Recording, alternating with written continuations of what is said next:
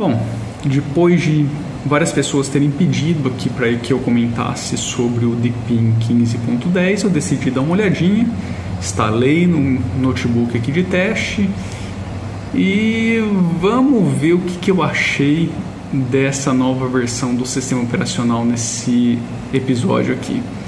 Simbora comigo!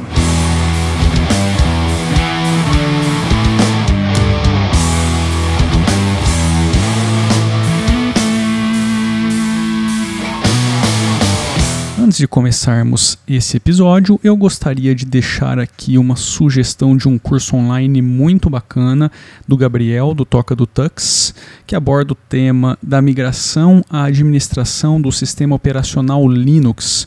O curso está com um valor muito show de bola e a galera tem dado um feedback muito positivo. Então, se você quiser aprender mais sobre Linux ou então é, estiver migrando, estiver vindo de outra plataforma para o sistema operacional Linux e quiser aprender um pouco mais, fica aqui minha sugestão. Deixei o link aqui na descrição desse episódio, então se você quiser aprimorar aí seus conhecimentos em cima desse sistema operacional, basta ir aí na descrição desse episódio e clicar no link. Beleza? Simbora então para o conteúdo desse episódio. E aí, senhoritas e senhores, tudo bem com vocês? Espero que sim. Sejam bem-vindos aqui ao Vartroy Tech. Uh, nesse episódio eu vou falar um pouquinho sobre a minha experiência com essa nova versão do Deepin, a versão 15.10. Uh, ah, tenho algumas considerações que eu acho que podem ser interessantes para serem feitas aqui no decorrer desse vídeo, desse episódio, na verdade, não sei se você está vendo o vídeo ou está ouvindo o podcast. Enfim, uh, acho que vale a pena antes de mais nada, fazer o comentário de que eu não sou um usuário do Deepin, eu não sou um cara que está nessa distro todos os dias. Uh, já fiz aqui algumas ressalvas no canal sobre algumas preocupações que eu tenho é, em relação a, a, a, essa distribuição, não única exclusivamente pelo fato dela ser chinesa. Tá? Eu acho que no passado isso gerou até uma falação aqui no canal talvez desnecessária e talvez por conta aí da forma como eu coloquei. Mas ah, uma das grandes preocupações que eu tenho em relação a essa distro é de que tudo está concentrado nos canais dos desenvolvedores, vamos colocar assim. Então todos os softwares da loja ali de aplicativos acabam indo para lá.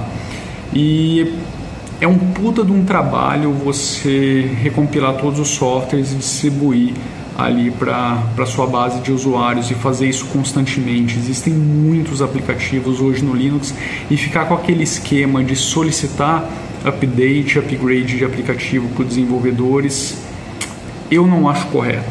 Tá? Isso é uma opinião pessoal minha. Eu sei lá, essa parte não me encanta. Eu não vou entrar nem no mérito da questão de nacionalidade, porque eu acho que isso hoje já não é tão importante. Eu, eu acho que os desenvolvedores já provaram isso daí para todo mundo. Então, ficar batendo nessa tecla que é uma distro chinesa e ou seja lá o que for, eu acho que não, não faz muito sentido. Até porque hoje também, putz, a grande maioria dos celulares com Android vem de lá, então e tem muita gente utilizando aparelhos muito bons que, que são fabricados lá, são desenvolvidos lá. Então eu acho que é, um, é, um, é o tipo de argumento que já não cabe mais, a não ser que a gente tivesse alguma coisa aí explodindo pelas pessoas que estão constantemente fiscalizando esse pessoal. Em relação à versão é, 15.10, eu acho que já vale começar com um ponto muito negativo, na minha, na minha opinião, que não é exclusivo dessa versão, e sim do próprio Deepin de bastante tempo para cá. Até onde eu me recordo, no passado era possível você utilizar o sistema via Live Disk, se eu não me engano, na versão 12 ou um pouquinho antes. É, hoje em dia, de bastante tempo para cá, isso não é possível. Então você precisa instalar no seu computador se você quiser é, experimentar disso, quiser ver como que ela tá, quiser ver se ela realmente cabe naquilo que você está querendo. E isso eu sinceramente acho ruim até porque um dos, uma das coisas mais bacanas que você tem com o Linux hoje é justamente essa possibilidade de poder queimar ali um pendrivezinho, queimar, né? de é, gravar a distro no pendrive e sair utilizando e ver se o seu hardware ou se o seu é, modo de trabalho é compatível com o que estão te oferecendo. É, até porque o Deepin ele traz uma coisa bem diferente da grande maioria ali. Se você sair, se você pegar os ambientes que já são muito conhecidos, muito padrão, ele é um pouquinho diferente desses carinhas, apesar de que também não vai te trazer lá grandes modificações.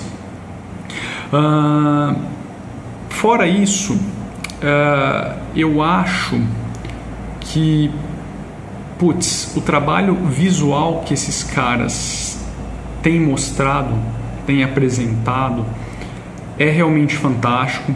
Eu já vi várias pessoas é, que abordam é, assuntos relacionados a Linux falarem do Deepin. Eu acho que, putz, se não for 100%, 99% dessas pessoas batem nessa tecla, porque é uma questão realmente é, que serve até como exemplo. Os caras meio que mataram a pau a parte visual da coisa e isso tem melhorado a cada versão que eles apresentam. E assim, é, é realmente muito, mas muito, mas muito distante de muitas distribuições, de muitos ambientes, de muitos temas que você vê nas distribuições Linux, nos seus vários sabores, vamos colocar assim, de ambientes gráficos disponíveis. Os caras realmente têm feito um trabalho absurdo nessa parte visual. Não só no ambiente gráfico, mas cara, no instalador. O instalador dos caras é uma experiência assim, você porque assim, quando você começa com uma distro, a primeira experiência que você vai ter, como você não tem o Live Disk, é a instalação. E cara, você já começa com uma instalação assim pô, é completamente fora de tudo que você está acostumado no ambiente Linux, no mundo Linux, e para principalmente para pessoas que estão adentrando, que estão entrando agora, que estão chegando e se deparam com um negócio desse, meu, ali eles eliminaram qualquer tipo de barreira de entrada possível de se imaginar além de ter entregado um negócio absurdamente bonito. Eu sei que ele não é exclusivo dessa versão, mas eu acho que vale a pena reforçar isso daí, porque é uma coisa que, pô, traz uma carga, traz um peso para distro muito bacana. E eu acho que eles mataram a pau, apesar de eu ter de eu ter de eu poder elencar um ponto negativo nessa questão, que é o fato dele ser mais demorado, consideravelmente demor mais demorado, pelo menos na minha, no meu hardware aqui, do que distribuições Ubuntu Basic da família Ubuntu. Você pode pegar o próprio Ubuntu, ou então o Mint, ou então o Neon. Todos eles instalaram, é, nunca demoram ali mais do que 5 minutos aqui no meu hardware. E esse carinha ele demorou consideravelmente mais tempo. Outra coisa muito bacana dessa versão da 1510 é o fato deles terem substituído o Window Manager. E, adivinhe só, eles estão utilizando o KWin. Uh, eu acho que eu não preciso ficar reforçando isso, porque eu venho falando muito do KDE, do Plasma, aqui no, no canal. É, muitas pessoas até às vezes acham que eu fico puxando sardinha, mas eu acho o seguinte: eu acho que quando você tem uma coisa que está te trazendo resultados muito, muito positivos no seu dia a dia e você está vendo uma melhora que você não encontra em nenhum ambiente gráfico em termos de maturidade, evolução, desenvolvimento, é muito importante você sempre trazer isso e também utilizar aquilo como base. Você não, a gente não pode ficar nivelando coisas para baixo. Pelo menos assim, na nossa expectativa. É claro que eu tenho uma, você vai ter outra, a outra pessoa vai ter outra. É, as pessoas pensam em ter necessidades diferentes. Para mim, olhando para o que o time do KDE está fazendo, as pessoas que estão envolvidas com o plasma, eu acho que aquele ali, para mim, é o, é o, threshold, entendeu? É, é aquilo ali é, é a nivelação. Então, tudo eu faço um comparativo com aquele carinha porque para mim é, é, tem que ser, tem que ser dali para melhor. E para pior não, não me serve, entendeu? Vai me trazer provavelmente mais problema do que solução. E só por aspectos visuais, se for o caso, não faz sentido. Eu acho que eu já passei dessa fase de ficar em cima de alguma coisa por achar ela bonita. Ela simplesmente tem que funcionar, tem que me trazer desempenho, consumo baixo de hardware e as coisas básicas que a gente já está acostumado que funcionem precisam funcionar primorosamente, elas não podem me apresentar absolutamente nenhum problema. Então eu acabo sempre fazendo esse comparativo com o Plasma porque hoje, na minha opinião, é o desktop que está à frente de todos em termos de maturidade e desenvolvimento. Eu sei que talvez várias pessoas não vão concordar comigo, mas na minha opinião, sinceramente, eu acho que é. Inclusive, eu posso até fazer aqui um, um, um, um parênteses, vai, é, em relação ao próprio Deepin, para exemplificar essa questão do, do, básico. Eu fiz ali a inserção do meu pendrive é, para fazer a cópia dos arquivos de vídeo que eu gravei com o Simple Screen Recorder e Arrastei, eu não vi absolutamente nenhuma notificação de cópia e de finalização de cópia. Uh, quando eu fui ejetar o pendrive, eu também não recebi nenhuma notificação se eu poderia tirá-lo ou não. E esse pendrive que eu estou utilizando, vocês já viram aí, é um tuxzinho, ele não tem nenhuma parte externa visual que me mostre a luz dele sendo processado ou não. Então eu fico naquela, pô, e aí? Será que gravou? Não gravou? Posso tirar? Não posso? É uma coisa que você. Esse tipo de probleminha. Cara, é um, é um, negócio absurdamente básico, que não deveria mais ser um problema em nenhuma distribuição Linux. Você encontra ainda, por exemplo, no GNOME, você encontra no, no Cinnamon, você encontra no Mate, você encontra no, aqui no. no na, na. Putz, esqueci o nome agora. Da, da DEC do, do, do Deepin. Então, entendeu? Eu, eu não posso, por exemplo, falar assim, cara o plasma ele não tem esse problema já tem muito tempo. Eu não posso aceitar que esse problema volte para o meu ambiente. Não, não posso, simplesmente não posso. Então, assim, esse problema não, é, é, eu, eu, tenho que nivelar aqui. Cara, nesse daqui funciona, é o básico, é o mínimo, é o básico do básico. Isso daqui não pode ser um problema nas outras DS. Então, é por isso que eu faço geralmente esse tipo de comparativo. Mas vamos voltar aqui para o para o Deepin. Uh, então eles fizeram a troca do Window Manager, agora estão utilizando o KWin. O Debian Stable também foi utilizado na base. Como eu comentei no comecinho desse episódio, eu não sou um utilizador do Deepin. Então eu não consigo dizer quais as melhorias que você tem em relação ao que eles já entregavam com essas duas modificações, com o Debian Stable e com o KWin. Eles afirmam no documento deles que pelo menos com o KWin você está ganhando menos consumo de recursos, né? É, menos memória e mais performance, mas assim eu não consigo afirmar categoricamente, olhando para a versão anterior, se isso está realmente visível já agora, nesta versão, na 15.10, porque eu acredito que em versões futuras a tendência é que eles aprimorem cada vez mais. A primeira versão nunca sai perfeita, então assim, é, não consigo afirmar se você consegue sentir drasticamente algo relacionado a esses dois carinhas. É claro que o Debian Stable agora você vai ficar com uma base muito mais estável, com atualizações muito menos frequentes para os caras do lado de lá, principalmente em relação àquilo que eu comentei no comecinho do episódio. É muito mais é, plausível e muito mais lógico de manter os pacotes, porque eles trazem tudo para o servidor deles então é, é algo que faz sentido, tá? faz muito sentido para eles. Quanto menos modificações existirem, melhor, mais, mais tranquilo será da manutenção para a base toda.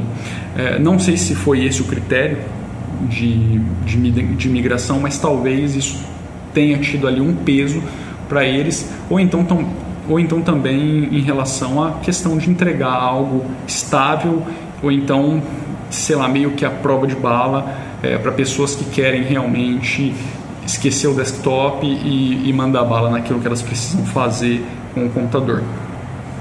Uh, um, um, recurso muito interessante que foi entregue nessa versão é o Auto Merge ali no desktop. Se você clicar com o botão direito e tiver vários arquivos espalhados no desktop, ele vai juntar aquilo ali provavelmente com base nas extensões e vai criar pastas fictícias para que, que tudo aquilo fique organizado sem que você coloque a mão. Eu achei isso, meu, fantástico. Não sei se eu usaria, porque eu não tenho mais arquivos espalhados no meu desktop. É, o meu Plasma ele está com o desktop ativo, mas eu nunca mais escrevi nenhum arquivo no desktop. Eu acho que isso é uma coisa que eu fui educado com essa nova versão do GNOME, né, versão 3 para frente, que eu achei interessante e eu carreguei para mim. Naquele comecinho não era possível você ter arquivo no desktop e eu achei que faz sentido você não ter, não poluir ali, porque aquilo ali realmente vira uma grande bagunça e você nunca na vida consegue arrumar. No final das contas, em algum momento você vai juntar todos aqueles arquivos, vai colocar numa pasta old, velha, sei lá, é, perdido, e aí em algum momento você vai voltar para ver aquilo lá e olhe lá, né? Então, é, essa questão aqui eu achei que os caras pô, sacaram uma, um, um, recurso fantástico, um recurso bem interessante. Aí depois o resto, meu, eles colocaram ali uns slideshows em wallpaper. Ah, legal, bacana, mas não é lá grandes coisas. Você também tem efeitos sonoros para praticamente tudo no sistema. Chega a ser até um pouco irritante, porque qualquer coisa, pá, notificação e efeito sonoro. Ah, eu sei que dá para desativar isso, mas eu não sei, eu não sou um grande fã de barulho no desktop. Eu acostumei com ele não te trazendo nenhum barulho e eu acho estranho hoje. Parece que eu estou voltando lá para a época de Windows XP da vida, 2000, nem lembro disso, que tudo tinha barulho. Então, assim, é, é uma coisa que para mim não, não acrescenta. E fora isso, acho que várias melhorias né, que eles trouxeram nessa versão é, que é natural, os caras estão lapidando cada vez mais o desktop deles. Aliás, acho que vale uma ressalva, uma coisa que eu achei também é, estranho e que pode causar uma certa estranheza aí na experiência de uso de uma pessoa que está chegando agora, que foi ali na home uma pasta é, nada a ver que apareceu, talvez na primeira vez que eu habilitei o Auto Merge, uma pasta em chinês que eu não sei o que, que é e apareceu ali. Aquilo é ruim.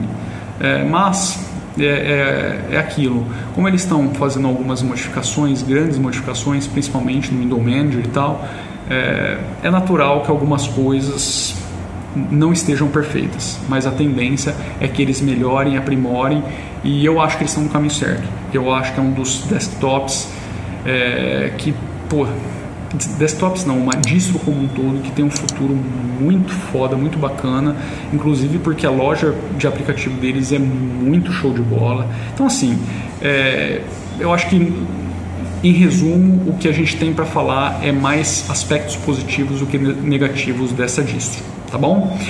Eu vou ficando por aqui porque esse episódio está muito longo. Nos vemos no próximo. Um grande abraço. Fui.